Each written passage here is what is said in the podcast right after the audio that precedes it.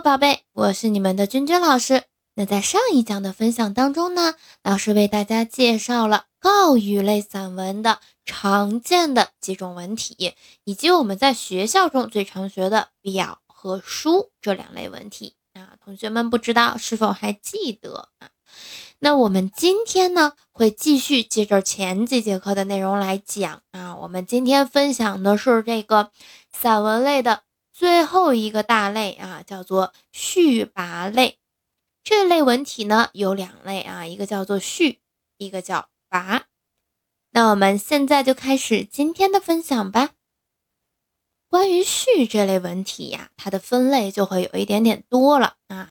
第一个类别的序呢，指的是有些类似于论说文的序，比如说啊，我们举个例子，在《史记》当中的它的书表传的序，它都是在议论当中夹杂着感慨。并且呢，借此啊总结历史的经验教训，表达作者的政治见解，以及呢对所记叙的人呀事呀的他的态度啊。后代呢一些读古代书籍而写的序，比如说曾巩的《战国策目录序》，这些呢更是以议论为主，这是第一类，类似于论说文的序。第二类呢是类似于记叙文的序。它是以叙事为主，加叙加议。比如韩愈的《张忠诚传后序》，它的大半篇幅呢记载着张巡的事迹，用以补充李汉的《张忠诚传》的不足。同时呢，用两大段的文章来发表议论。这篇文章呢，它虽然是以叙事为主，但是呢，还是属于序啊，加叙加议的形式。第三种类别啊，是在后代，还有呢，这个抒情成分比较多的序，它多半呢是为诗歌唱和的集子而做的，比如王羲之的《兰亭集序》啊，这个非常有名。这种序的抒情呢，往往啊也都离不开议论和叙事。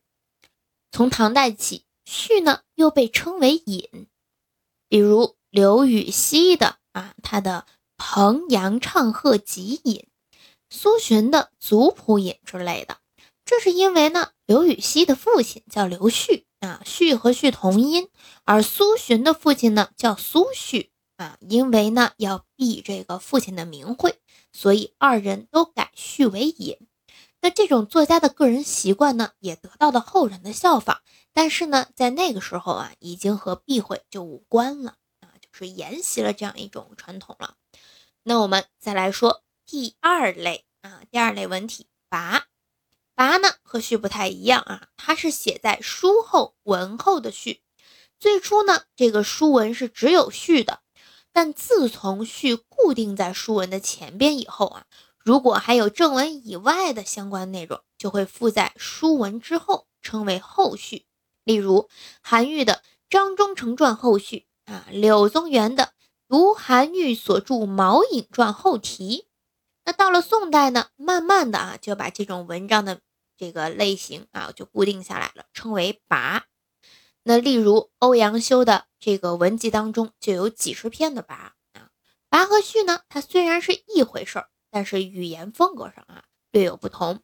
因为呢，这个跋是和这个后序啊，它实际上是对这个序的一种再补充，所以。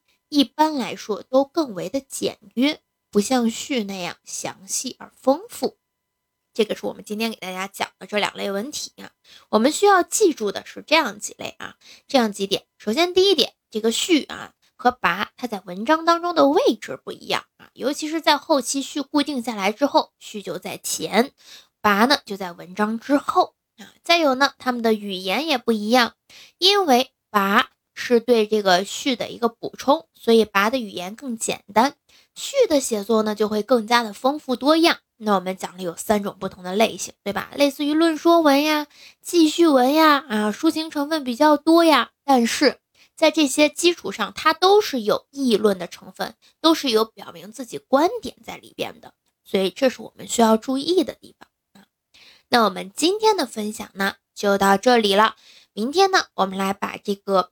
跟我们文学题材有关的一些其他的小文体概念啊，给大家再梳理一下。那我们明天见。